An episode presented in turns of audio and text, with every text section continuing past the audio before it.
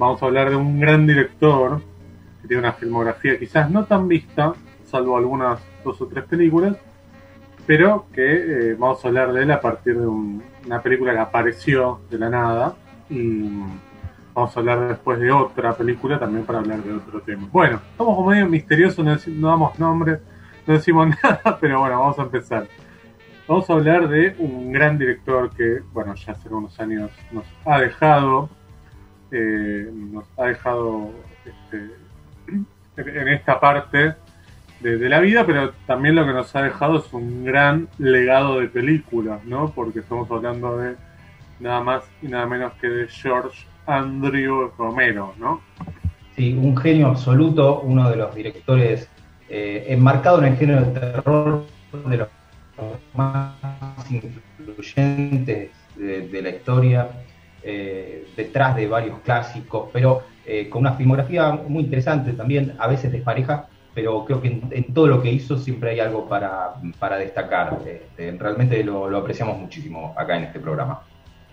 Sí, claro que sí, porque mm, primero es el es la es el cráneo, vamos a decir, de un género que hoy lo vemos todo el tiempo, que es el de los muertos vivientes, por supuesto. Exacto, se, lo considera el padre de los muertos vivientes, ese sería Exactamente. su sobrenombre. Claro, tal cual. De hecho, bueno, todas las series o películas que hemos visto en los últimos años como una suerte de fiebre de los zombies, el nacimiento está en La Noche de los Muertos Vivientes del año 1968. Por supuesto, el concepto de zombie existe desde mucho tiempo antes. Eh, de hecho, bueno, creo que acá hemos hablado de Jacques Tourneau, que hizo, bueno, I Walk with a Zombie, eh, y otras películas también, White Zombie, hay varias, pero el concepto de hordas de zombies atacando a un grupo de, personas que están atrapadas en un lugar y, demás, nace con La Noche de los Muertos Vivientes.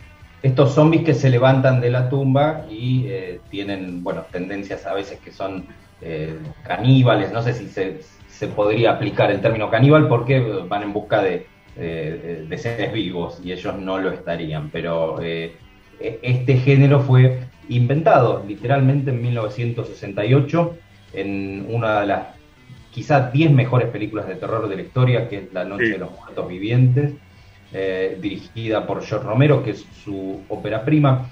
Eh, George Romero que había tenido alguna experiencia en el documental, en por supuesto cortometrajes, y había también trabajado haciendo exteriores para noticieros, lo que este, creo que le daba ese ojo para el registro eh, documental urgente de la calle, que un poco o bastante de eso se ve en la película. Sí, así es. Em, la película tiene así una suerte de, de puesta de cámara como de, crónica o de móvil, de, noticiero, como bien decía. Em, la película fue hecha con muy poco dinero, juntando plata con amigos y qué sé yo.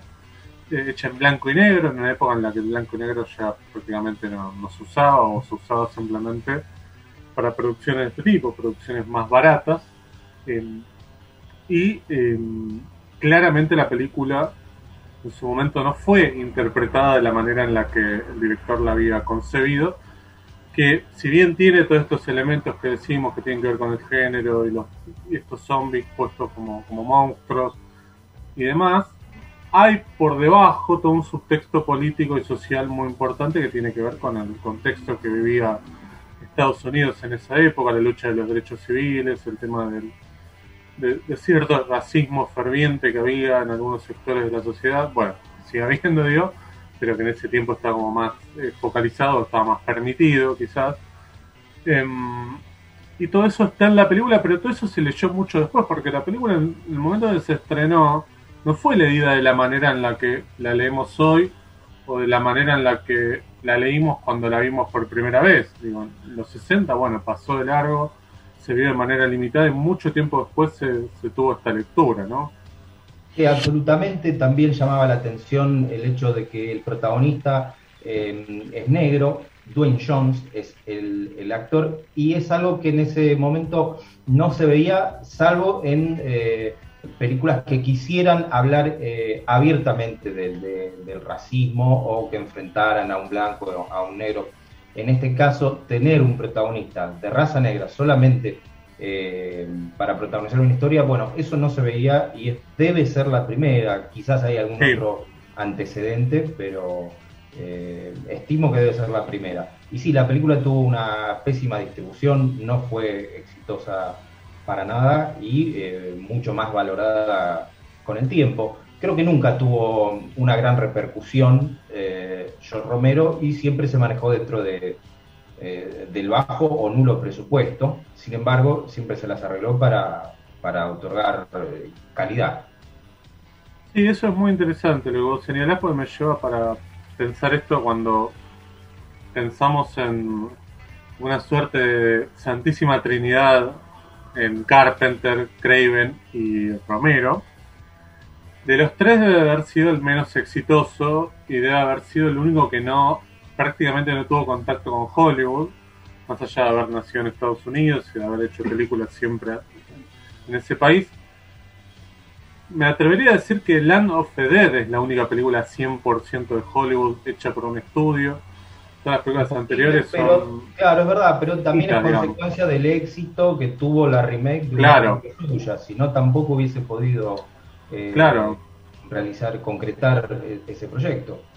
Sí, totalmente, porque mm, cuando se hace la versión de eh, El Amanecer de los Muertos que hace Zack Snyder, que le va bastante bien, y en cierta forma es como una película que vuelve a traer al género por lo menos en los primeros planos, o por lo menos dentro de lo que es un, em, el estudio, un estudio de Hollywood, digo, siempre hubo películas de zombies. Claro, exactamente, el mainstream, porque siempre hubo películas de zombies, pero de baja estofa, de menor presupuesto, qué sé yo, pero esta era la película producida por Universal y bueno, me acuerdo que creo que tuvimos esta charla cuando la fuimos a ver, era como, che, eh, hace un montón que Romero quiere hacer la cuarta película de zombies y le dan plata a este para hacer una versión de una película de él, digamos.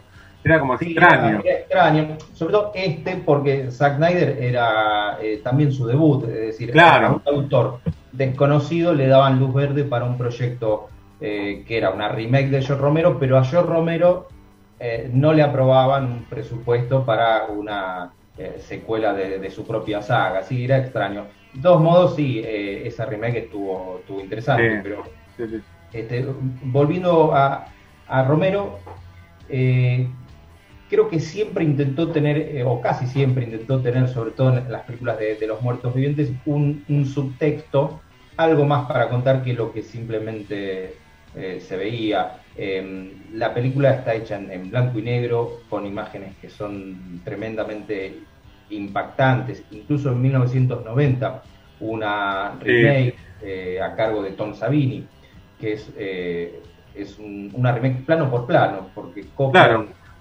este, aquella propuesta, pero poniendo al día los efectos especiales, incorporando color. Eh, el actor era Tony Todd, ¿no? El, claro. En, esta oportunidad. El de Candyman. Y, eh, y por más que esté más prolija, los efectos mejores, no consigue tener el impacto ni la crudeza de aquella eh, versión original, así que eso nos muestra también que es algo especial. Eh, y, otro detalle es que quizás en, el, eh, en el perfil económico de los negocios no se movió del todo astutamente Joe Romero porque enseguida pierde el derecho sobre este concepto de muertos vivientes. Él nunca más puede usar esta denominación Living Dead. Eso quedó para otra gente, creo que era el escritor, se llama John Russo, quedó, eh, se apropió de, legalmente de, ese nombre y después lo cedió. Así que todas esas otras películas en tono de comedia, en donde los zombies comen cerebros, eso es otra cosa que no tiene nada que ver con, lo propuesto por, por, Romero. Claro, claro. Él pierde los derechos este, de Living of, de, Living Dead, digamos. No, no podía ponerle ningún, ningún título que fuera este, complementario de eso. Pero em, me parece que eh, creo que nunca estuvo, nunca estuvo en su cabeza el hecho de convertirse en un director exitoso de Hollywood. Creo que, siempre me parece que se movió con mayor libertad creativa por, los márgenes. em, y, en, algún punto creo que, que muchos de sus, de sus películas que, que vinieron después tienen como su, su clave en eso, digo, de, de poder haber tenido como cierta libertad creativa. Por supuesto tuvo películas de todo tipo, como decías al principio, algunas son muy buenas, otras no tanto. Em, y antes de, seguir, me parece que, que está bueno señalar que esta película, La Noche de los Muertos Vivientes, tiene un montón de los elementos que después se convirtieron en clichés de, de este género, digamos. El, tema de la transmisión de emergencia, digo, esto que después vemos en todas las películas. Eh, el tema de las peleas internas entre los sobrevivientes, que en cierta forma te ilustra que el, mal en verdad está en, los vivos y no tanto en los zombies, digamos, más allá de la amenaza que, que significa. Digo, la, después, bueno, está la escena en la de la madre que, que ve a su hija convertida en zombie, pero que sin embargo este, no la puede matar. Digo, esta cuestión de vincular como los sentimientos de lo que alguna vez fue esa persona, pero que ya no lo es. Pero todas esas cosas después las vimos miles de veces y que quizás alguien más joven o alguien que no vio estas películas y ve The Walking Dead y le parece como todo novedoso. Todo eso en las 15 temporadas, no sé cuántas temporadas tiene Walking Dead, está acá, digamos, en una hora y media. En esta película que tiene ya eh, 53 años, ¿no? Sí, sí, notable. Eh, también es, eh, creo que es interesante señalar la, la influencia de Hitchcock, a quien eh, Romero Sí, sí, eh, admiraba mucho, sobre todo en esta película se nota eh, la influencia de los pájaros, ¿no? Como, Claro. como de esta gente en- encerrada, pero lo que no tenía la cinta de, de Hitchcock es este planteo de que era mucho peor el grupo humano que se había refugiado adentro que la amenaza externa, y me parece que es ahí donde reside la, la clave de- del terror de esta película puntualmente. Y es una de las más influyentes y estaba, eh, creo que Romero, adelantadísimo a su tiempo porque eh, todavía el terror eh, eh, tenía que ver mucho con la Hammer, con cierto tono más gótico y Romero rompe absolutamente con, con todo eso, este, insisto, adelantándose a lo que vendría quizás muchos años después. Sí, sí, sí, totalmente. Aparte tiene un final completamente amargo, para nada complaciente con el espectador. Digo, este, está completamente en las antípodas de lo que sería un final feliz o un final en el que los buenos ganan, entre comillas, sino que todo lo contrario, digamos. Sí, me parece que era como muy evidente leer lo que estaba pasando en la época en- y compararlo con lo que pasaba al final de la película, pero bueno, qué sé yo, este, a veces es difícil unir los puntos, digo, para cierta gente. Em, bueno, después hace un par de películas, digo, para, para seguir un poco adelante con, con la filmografía de este gran director, que yo la verdad no me las acuerdo mucho, de hecho yo creo que hay una que no la vi, que es There's Always Vanilla, del 71, que creo que es una comedia, no vi. Después hace Hungry Wives, que no me la acuerdo mucho, pero creo que la vi. Pero la película más importante que hace después de La Noche de los Muertos Vivientes es The Crazy, ¿no? Del, Sí, Del sí, 73. exactamente, es eh, del 73. Eh, no es de lo más eh, interesante, creo que todavía de algún modo quedaba anclado a, a la historia anterior, eh, la de la Noche de los Muertos Vivientes. En este caso, en lugar de zombies, hay eh, un pueblo que se vuelve mm, como psicópata debido a eh, un virus este, del gobierno, algo así no, no está muy bien explicado. Es- ese es otro detalle de, de La Noche de los Muertos Vivientes, que eh, no está explicado el motivo por el Claro. cual los, los zombies o, o los muertos vuelven a la vida. Eso es, este, es muy interesante. Creo que vuelve a repetir algunas ideas en The Crazies, este, pero es apenas correcta, no, no hay tanto para destacar acá.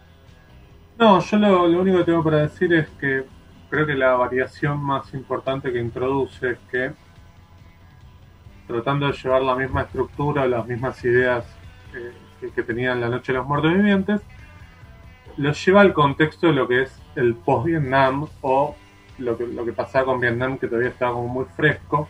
En cierta forma, estos crazies o estos locos o estos. Eh, eh, lo- los habitantes de este pueblo que se convierten de buenas a primeras en psicópatas sin ningún motivo, en cierta forma lo que nos quiere contar es que es, eh, son ex combatientes de Vietnam, ¿no? que se los podría digamos comparar con, ese tipo de personas que vuelven de, un infierno a, tratar de vivir una vida normal pero que no la pueden vivir. Bueno, me parece que va por ahí. La película por supuesto no si ves La Noche de los Muertos Vivientes y después ves esta, decís, bueno, medio parecida o casi igual. Em, pero es como me parece la, primera película que él puede hacer después de todas las otras que, que hacen, de, las dos que yo nombraba, como para que se ponga un poco de pie, ¿no? Para pararse un poco y, poder después sí hacer em, un par de películas para mí son geniales. Una es Martin, que eh, es una película de vampiros, está bastante bien, a mí me gusta mucho esa, no, sé si... espectacular. Martín, el amante del terror, claro. Eh, del año 78 sobre todo, demuestra que era mucho más que esta idea de, muertos vivientes y que tenía más cosas para decir. Eh, eh, Romero también es una película de bajo presupuesto, de, una dimensión bastante chica, pero muy interesante, con no se sabe si es un vampiro o no, al final eh, se podría eh, decir que está sugestionado el personaje, así que me parece que hay una, eh, una muy buena idea. Sí, sí, totalmente. Para mí ahí hay como una, idea de, tratar de, de buscar una, variación sobre el, concepto de las películas de vampiros.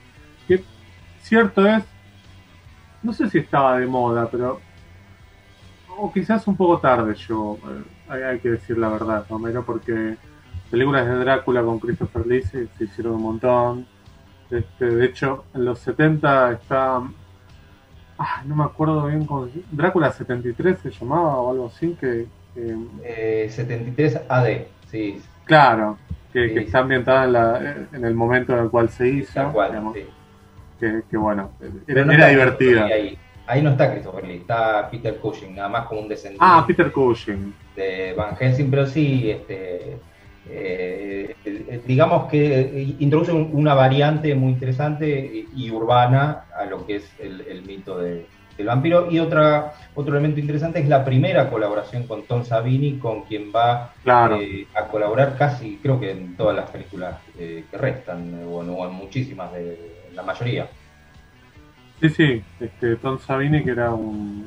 que es todavía, ¿no? Ya está entrado en años, pero que es este alguien que empezó haciendo efectos especiales, después, bueno, actuó en algunas películas, dirigió algunas otras, como bien decía la, versión de, del 90 de La Noche de los Muertos Vivientes.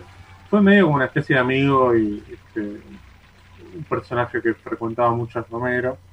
Pero, pero era muy de la época. Después no, no sé si trabajó también con Tarantino, creo que estuvo en, de Crepúsculo al Amanecer, hizo alguna participación. era un personaje muy, muy de moda en esa época, en los 70, en los 80 sobre todo. Sí, em, seguramente con Robert Rodríguez en esta claro.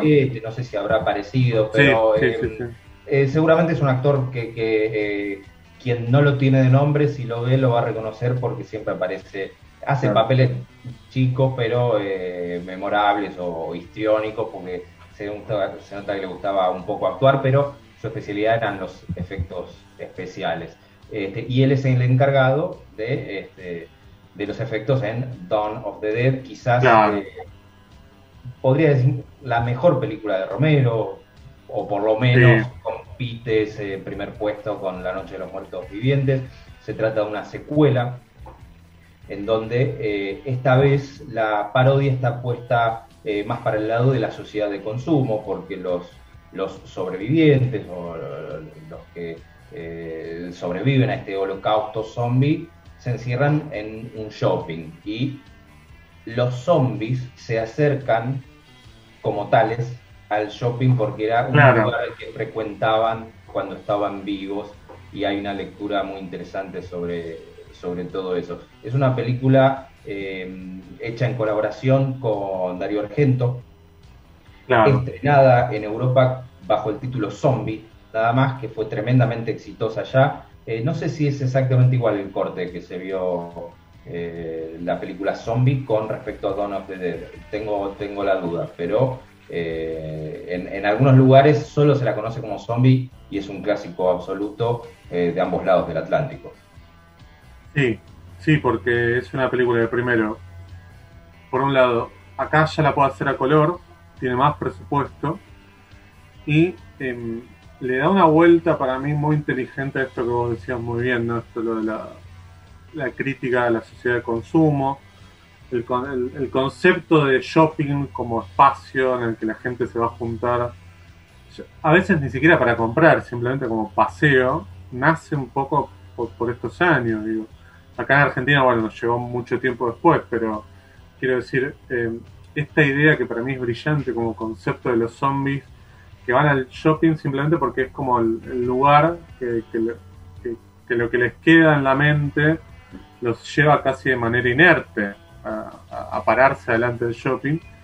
Y, la verdad es que para mí eso está súper bien, bien usado. Además hay como momentos que son muy divertidos digo lo, de la Krishna por ejemplo ¿no? convertido en zombie este eh, es fascinante. Para mí es una película genial. Después, bueno, tiene la, parte también la de los motoqueros hasta el final, cuando se meten, digo. Había muchas cosas de la época, digo, no solamente esto del shopping. Eh, digo, estaba muy de moda la película de motoqueros. Motoqueros que eh, Romero iba a utilizar varias veces, porque están, por ejemplo, en la siguiente película, están en Amusement Park, se nota que era un motivo que él tenía en cuenta porque eh, o una imagen recurrente para él, porque los ha utilizado en varias oportunidades. Este, sí, la siguiente película es Night Riders. Eh, no es de lo mejor, eh, quizás tiene como punto, como nota de color que Stephen King hace una aparición en un, rol menor, no tiene absolutamente nada que ver con, el guion, pero este, tiene un pequeño papel ahí. Este, y creo que no hay mucho para destacar de, esta película. No, es una película que mezcla un poco la. Digo, para aquellos que, no la vieron, es una película que mezcla lo que sería el género medieval, podemos decir, con las películas de motoqueros. Eh, qué sé yo. A, mí no, es mi favorita, no. Digo, el género medieval en general, para mí no me atrae pero bueno, tiene como esta cosa del anacronismo que, está bien trabajado, es divertida. Es muy larga la película, de todos modos, dura dos horas y media. Vuelvo un poquito sobre La Noche de los Muertos Vivientes, esto que perdón, sobre El Amanecer de los Muertos, que em, tuvo varios cortes, ¿no? Porque había un corte que, tenía la música de Goblin, había otro que no, no le tenía, había. Bueno, acá no, no me acuerdo si le, la vimos los dos. Eh, en un Bafisi se presentó un corte. Ah, sí, es verdad. Sí, sobre. En Cine América. En Callao y Santa Fe, sí. Exactamente, en, un cine. Con la presencia del productor, no me acuerdo el nombre. Sí, este, Richard Rubinstein, creo que era, que vino a traer el corte final o el corte del director, no me acuerdo. Pero era una copia en 35 se veía perfecto, de maravilla. Sí, era la, más extensa en duración, era más de dos horas seguro. Eh, realmente lo que vimos esa noche fue un lujo. Eh, porque nosotros solo la habíamos contemplado en, VHS, claro. o bueno, este, pero era, sí, lo que decís, creo que la, versión publicada como Zombie, esa tenía la música de los Goblins, eh, aquella banda de Darío Argento, mientras que la otra no, pero bueno, este, es como que se desdobla la saga porque después en Europa van a salir algunas continuaciones de Zombie eh, si no me equivoco, Zombie 2, que dirigida por Lucio Fulci. Zombie 2, eh, claro. Y que fue muy exitosa también, pero em, la saga de Romero continúa eh, en el año 85 con Day of the Dead. Exactamente. Que em, es una película. A mí, me gusta, por supuesto, creo que está. No sé si vas a compartir conmigo, está como por debajo de las otras dos, ¿no? Eh, de La Noche de los Muertos Vivientes y de Down of the Dead, El Amanecer de los Muertos. Absolutamente, por, por debajo es un proyecto que eh, Romero había pensado mucho más grande y tuvo muchas limitaciones eh, de producción, así que tuvo que reescribir y resolver mucho de lo que él había pensado a modo de película, resolverlo eh, con diálogos, por lo tanto es, una película muy hablada y un poco aburrida, pero eh, lo interesante es que eh, tiene algo más para contar acá, en este caso en medio de, una Estados Unidos muy reganiana, en donde salían películas como Rambo 2, Rocky 4, Desaparecido en Acción, que tenían un mensaje, no sé, Firefox, por ejemplo, bueno, hay muchísimos ejemplos y bueno. Fuerza Delta, claro Fuerza Delta, sí, terrible, esa era terrible. Eh, pero mm, eh, eh, en este caso se mete con los militares y una especie de, no sé, un campo de concentración, podríamos denominar, no, no, quedan muy bien parados este, los, soldados norteamericanos en, esta película. Y también si uno este, toma ese modo paródico que tiene de contar Romero, es donde este, más interesante se vuelve. Sí, para mí es un director claramente político, digo, este, mucho más político de lo que puede ser un director como Oliver Stone, que, quizás te, tira como las ideas de frente, más lineal, más grueso, pero para mí Romero tiene una carga política a su cine mucho más, más profunda que la que puede tener un director como ese que nombré, bueno, como nombré un montón de otros. Bueno, iba a decir Costa Gabra, Costa Gabra a mí algunas películas me gustan, pero digo, este es un director que tiene ideas mucho más eh, fuertes sobre los temas. Digo, fíjense las épocas, ¿no? En los 60 con el tema de la lucha de derechos civiles, los 70 más con el tema del post-Vietnam y la sociedad de consumo, y los 80 con el neoliberalismo que se nos, que se nos venía a nosotros, todavía no, estaba, estaba ahí como en las puertas. Y bueno, en Estados Unidos, este, por un lado te mostraba como la imagen de, cierto crecimiento de algunas ciudades, pero por otro lado tenías estas películas, tenías Sobreviven de Carpenter, digo, películas un poco más este, cercanas a lo que verdaderamente estaba pasando, pero insisto, sin ser lineales, sino trabajando con el mecanismo de los géneros, trabajando con, un montón de cosas sin dejar, porque digo, quizás todas estas, todas estas lecturas que estamos haciendo se te pueden pasar de largo, pero puedes ver la película como película de género, como entretenimiento y la pasás bien y te divertís igual.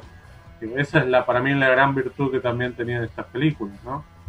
Yo creo, y esto es una opinión, pero eh, si falla en la premisa, la película falla en la premisa de, entretener como, eh, eh, en este caso, una película de terror, lo otro tampoco tendría valor. Me parece que se parte de, de, una buena historia, bien contada, y a partir de de ahí podés agregarle todo esto que le da eh, mucha complejidad y ahí es donde, donde gana y donde se nota la diferencia de, un autor, como es Romero en este caso, de simples directores que entregan productos que apenas son correctos y nada más.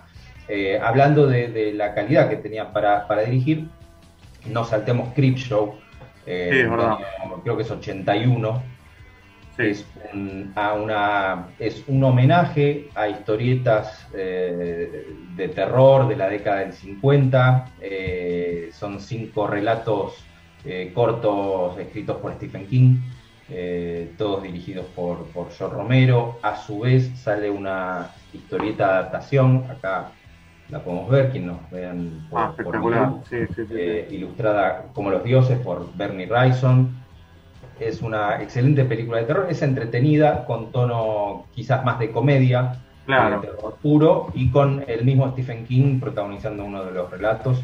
Este, es muy interesante también.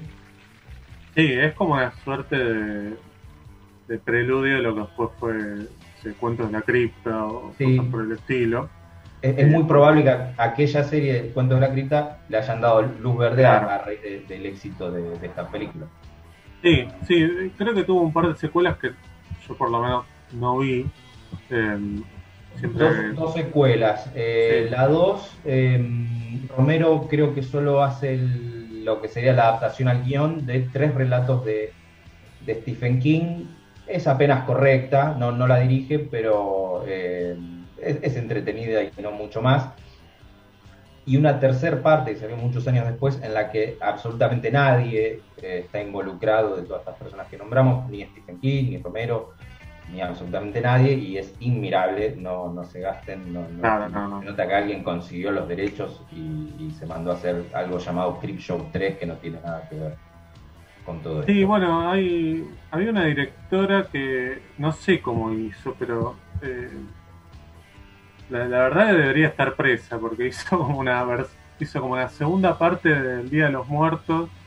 Hizo, bueno, creo que es la directora que hizo Crip Show 3, digo, no sé cómo hizo, pero este, la verdad es que es lamentable. Pero bueno, si seguimos adelante con la, con la filmografía, bueno, yo me saltaría Monerías Diabólicas, que la vi y la verdad es que me daba lo mismo si era de él o de cualquier otro. Eh, y, y, bueno, pues para mí hace como una gran película que es La mitad siniestra, ¿no? De Dark Half.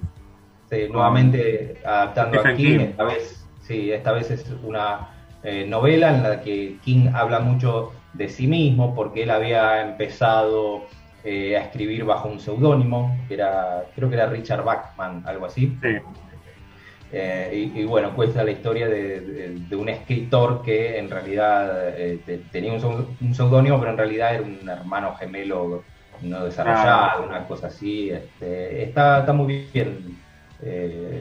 la película también tiene Dos Ojos Diabólicos, una película en colaboración con Darío Argento, que son dos ah, Edgar Allan Poe. Eh, Romero dirige el primero de ellos, eh, inspirado en el caso del señor Valdemar, ¿no? pero ambientada en la época moderna o moderna de cuando se hizo, debe ser 1990 por ahí. Eh, una película menor, pero creo que estaba Harvey Keitel en el segmento dirigido por Argento. Sí, sí, es verdad. Era el gato negro. Sí, y mezclaban otros relatos de, Poe también. pero es algo más para ver de Romero que, que suma. Sí, para mí su asociación con Argento, creo que ganaba más Argento que él, digamos. Porque creo, para mí era mejor director Romero que Argento. Este, de hecho, Argento a mí, si me apuras, no me gusta tanto.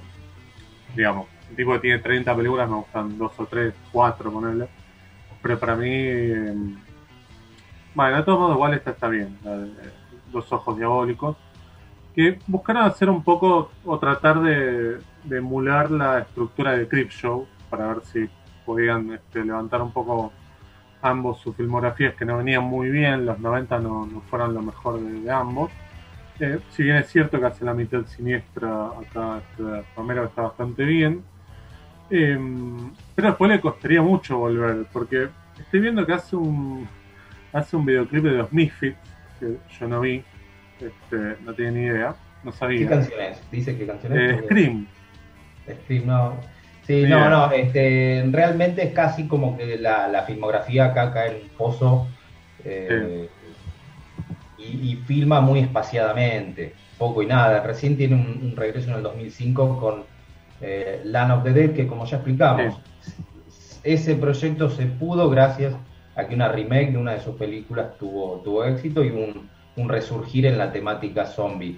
Eh, pero no deja de ser interesante, porque Land of the Dead. Sí, para mí es muy bueno. ¿eh? Es excelente, me acuerdo que la vimos en el cine y coincidíamos que era la más carpenteriana eh, de la película.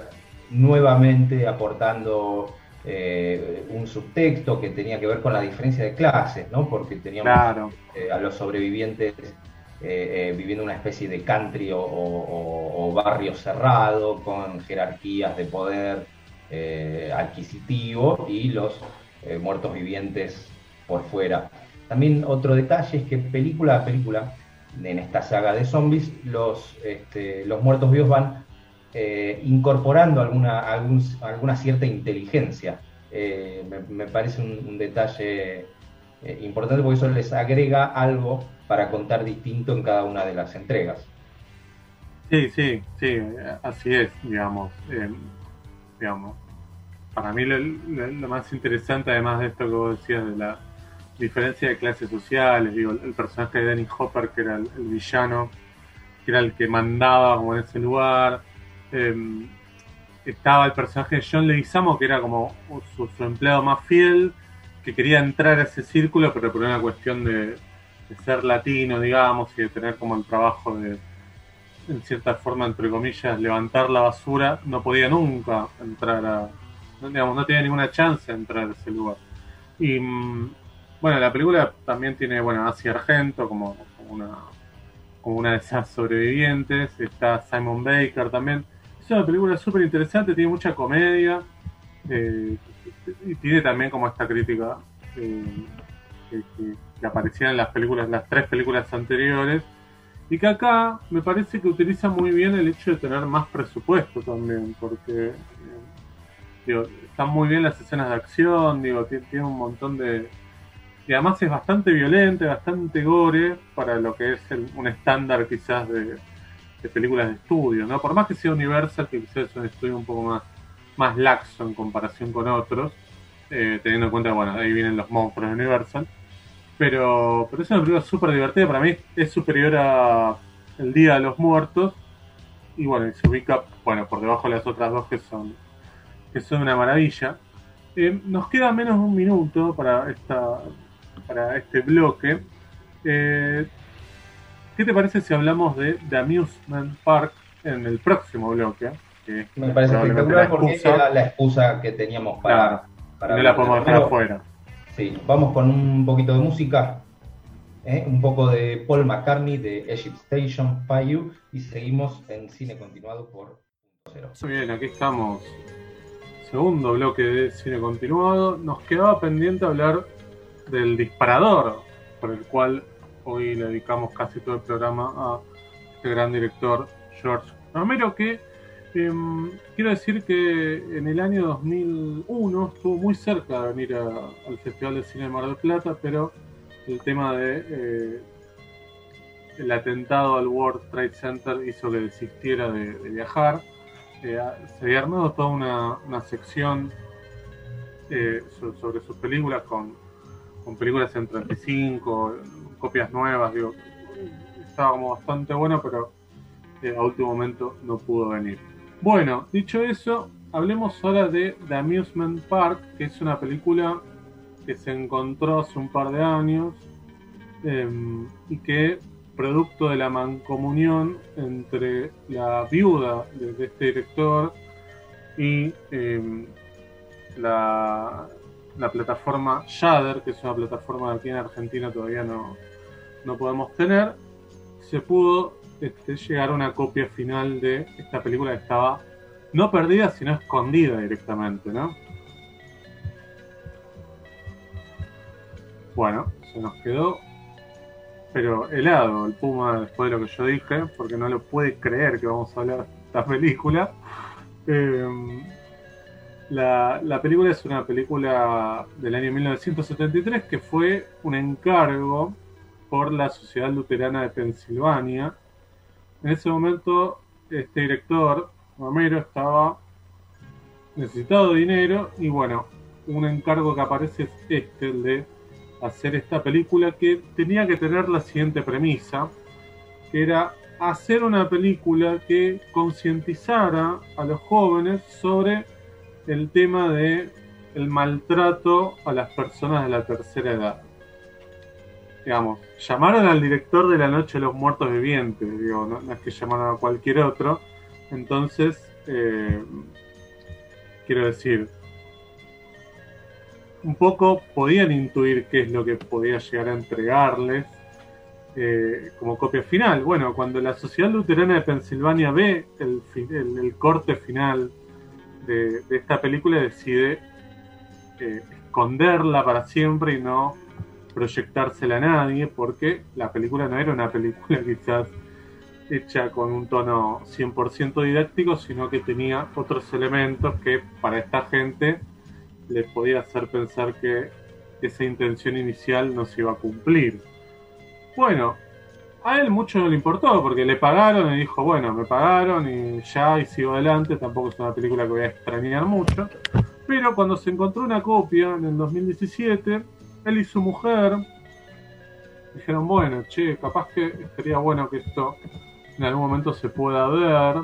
Em, él igual de todos modos muere eh, a mediados de ese año, el 2017, y eh, se puede ver en un festival un año después, pero después nunca más se, supo de ella ni bueno dónde, dónde la podíamos encontrar. Ahí se suma nuevamente el Puma Martín Cataldi. Decía, estaba hablando sobre em, el, camino un poco que hizo esta película hasta nuestros días. Que es una película para mí si bien tiene más elementos oníricos y pesadillescos que otra cosa, es una película tremendamente dramática, digo, no te deja con el mejor sabor, digo, al final. Es un mediometraje de 53 minutos, eso hay que decirlo también. Sí, este, perdón, se cortó, pero eh, iba a decir eso, no se trata exactamente de un largo. Eh, yo diría que es también surrealista, no sé bien el, tono en el que se maneja muy, muy paródico y mm, en el bloque anterior que habías mencionado el, final amargo de eh, La Noche de los Muertos Vivientes, yo creo que es eh, superado por esta que es terrible, es, un masazo emocional porque realmente no hay ni un resquicio de, de optimismo en lo que plantea. Eh, una, una, obra extrañísima, sobre todo este, porque fue, digamos, encomendada. Creo que se trata del único trabajo por encargo que, aceptó Romero alguna vez y eh, que, eh, fíjate, tiene esta característica de creo que brindar más que lo que le pidieron, porque tenía que hablar del tema y sin embargo me parece que se excede un poco. Sí, bueno, pero un poco lo que decía antes, de, le encargaron la, esta, hacer esta película al director de La Noche de los Muertos Vivientes, no es que llamaron a, no sé, a un director de comerciales, a un director que hacía institucionales para, para escuelas, digo, eh, creo que, eh, no sé, qué sé yo, si hubiera llamado a otro director de la época también un poco hubiera hecho lo mismo, hubiera ido para ese lado. Em, creo que, eh, digo, más allá del, final y de la historia, digo, que, la podemos contar un poco. Es la historia de un hombre, un señor viejo, como decir, eh, que eh, se encuentra, podemos decir, como una especie de doppelganger, un gemelo, con alguien exactamente igual, que está todo maltrecho, que está herido, que está agitado, y que eh, le anuncia a este señor que no entre, que no vaya a ese parque de diversiones y el otro bastante campante y como pulcro y, bien asentado, dice, bueno, yo voy a entrar igual. Y la película lo que muestra es la, dinámica de un parque de diversiones con sus características, digo, con familias, con alegrías, con gritos y qué sé yo, y gente pasándola muy bien, y este hombre que de a poco van un increciendo de pasarla mal y de no entender mucho qué es lo que sucede, de ser ignorado por los demás, de ser maltratado, pero no un maltrato eh, tan explícito, sino como algo mucho peor que esta indiferencia. Y, bueno, después tiene, claro, momentos que son completamente oníricos y, parte, diría, de una pesadilla, que es cuando se encuentra como esta gente que está como disfrazada. Y ahí es con, donde yo creo que la gente de la Sociedad Luterana de Pensilvania dijo, che, no, esta película no va para, para mostrarla para mostrársela a los jóvenes, porque no era una película para mostrarla en los cines tampoco. E, eso también es importante. No, eh, sí, es, muy cruda. También están estos este, motociclistas, esta pandilla eh, este, que, le dan una paliza a este buen hombre. Eh, en realidad se trata de una gran metáfora sobre una cómo la sociedad moderna, que ya podríamos considerar este, moderna en aquel entonces, eh, no dejaba lugar a, la tercera edad o como eran marginados de algún modo. Y cuando parece que finalmente encuentra un poquito de, luz o de cariño, alguien le responde, bueno, no, era solo este, un, paso en falso y termina peor de lo que, de lo que entró, por más buenas intenciones que tenía al comienzo eh, este protagonista. Sí, eh hay algo también que tiene la película para mí que, es muy interesante, que si bien la copia se encontró, la, película está hecha en 16 milímetros, esto es importante, eh, está hecha en un 4.3, que es lo que sería, digamos, el, tamaño de pantalla de las teles de antes, como decir, como para que se entienda. Em, quiero decir, esa ese formato lo que le da a la película también es como una suerte de cercanía que para mí la hace todavía peor a la película en cuanto a la idea que, deja al final. Eh, digo, la película también, esto que no dijimos, que empieza con un prólogo, termina con un epílogo, de alguien que habla a cámara, como una especie de... Yo creo que eso debe haber sido algo que, que, hizo para cumplir con, las ideas que en cierta forma le, tiraron como premisa para que, para que la película fuera como una claramente una institucional, una suerte de publicidad muy larga, em, pero que, es maravillosa para mí, eh, ese final de ese señor como tirándonos un mensaje de que si nosotros no hacemos algo, que nada va a cambiar, y que nos está hablando de manera directa, lo hace todavía como más, más duro, más, más amargo, creo yo. Sí, la película es demasiado artística para eh, esta para los fines, educativa que tenía de algún modo eh, y que también eh, la tenemos como descartada, nadie estaba esperando que se estrene, era un proyecto que uno podía leer en la filmografía, bueno, película perdida, un mediometraje y no mucho más. Eh, cuando eh, ni bien vio la luz, creo que en el 2019 se presentó en algún festival, pero eh, recién la pudimos ver hace menos de 10 días, más o menos, un poquito más, que se distribuyó por todo el mundo y llamó la atención enseguida por su calidad. no, no, no esperaba no, no, para nada, digamos, no, no se esperaba una película de este tipo.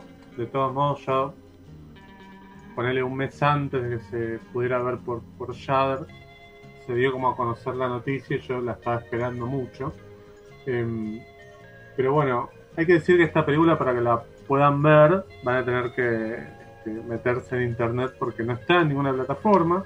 Como decía, Shudder no está disponible acá en Argentina ni en Latinoamérica tampoco. Em, y mm, un poco esto, lo último que yo tengo para decir sobre esto es que en algo que, en una nota que escribí sobre esto, yo citaba los ejemplos de Metrópolis y de eh, Al otro lado del viento, por un lado, para marcar las diferencias en cuanto a películas perdidas. Digo, Metrópolis, que era una película que todos vimos, pero nunca habíamos visto el corte, el corte de Fritz Lang y el corte que se vio en algunos cines en el momento de su estreno, hasta que acá en el Museo del Cine encontraron las partes perdidas o, el negativo perdido que completaría la versión que todos vimos. Eh, que llevó bueno todo un proceso bastante largo para poder este, terminarla. Pero ahí estamos ante un caso, una película que habíamos visto. En el caso de Al otro lado del viento, la película que, que filmó Orson Welles pero que nunca montó ni nada, que se perdieron los negativos, que algunas partes estaban en Francia, otras en África, la verdad que un verdadero delirio. Este, y que bueno, Orson Welles le había pedido a Bogdanovich este, que le prometiera que iba a terminar la película, bueno, Bogdanovich durante mucho tiempo estuvo tratando de hacerla, se metió en Netflix, que debe haber puesto más bien la parte como económica para poder sortear esto de encontrar los negativos y después terminarla o montarla, mejor dicho. Eh, nos presenta otro caso, digamos, una película que está filmada, pero que no está terminada ni mucho menos, digamos, está a la mitad hecha. Acá, en The Amusement Park, o el parque de diversiones, para, llamarlo en castellano, es una película que estaba terminada, estaba montada, estaba completamente eh, finalizada, pero que estaba escondida, digo, me parece como interesante los tres casos como diferentes de películas que durante un tiempo se creyeron perdidas o que jamás íbamos a ver eh, los cortes finales. Eh, finalmente sí pudimos, pero digo, es, como son tres casos distintos y no siempre quiero decir para marcar esto, para marcar esta idea de que no todas las películas perdidas tienen como una misma historia detrás para contar. No, las posibilidades son infinitas y también sirve eh, de algún modo para, eh, bueno, eh, señalar la importancia de que haya archivo y de que haya gente contratada para ocuparse de buscar y cuidar copias, es importantísimo, y también para no perder las esperanzas de, quién sabe, en un futuro ver otras películas perdidas, como por ejemplo London After Midnight, que eh, ya lleva casi, no sé, 100 años, o, sí, creo que en, breve van a ser 100 años este, que, no, que no se ve esa película. Bueno, en algún lugar, quizás en algún sótano, juntando eh, humedad se encuentre alguna lata que nos permita este, deleitarnos con, aquella película. Sí, ahí yo creo que ya estamos medio como... Eh, es, mucho pedir, pero bueno, lo de Metrópolis era difícil, sin embargo se dio y se dio con una intervención eh, argentina, así que eso se celebra como, un gol también. Absolutamente. Sí, sí, claro, claro, claro, orgullo del trabajo encomiable del Museo del Cine. Bueno, acá el año pasado tuvimos a, Paula Félix Didier, la, directora del Museo del Cine. recuerdo la charla, sí. Este, y nos contaba un poquito cómo fue encontrar esa, esa pieza perdida, que la verdad es que verdaderamente es uno de los grandes logros del Museo del Cine, una de las instituciones que al no tener cinemateca es la que en cierta forma cumple esa función, este, bueno, que hacen un trabajo fantástico a destajo. Bueno, no nos quedó tiempo para hablar de Sensor. De todos modos, creo que valió la pena más hablar.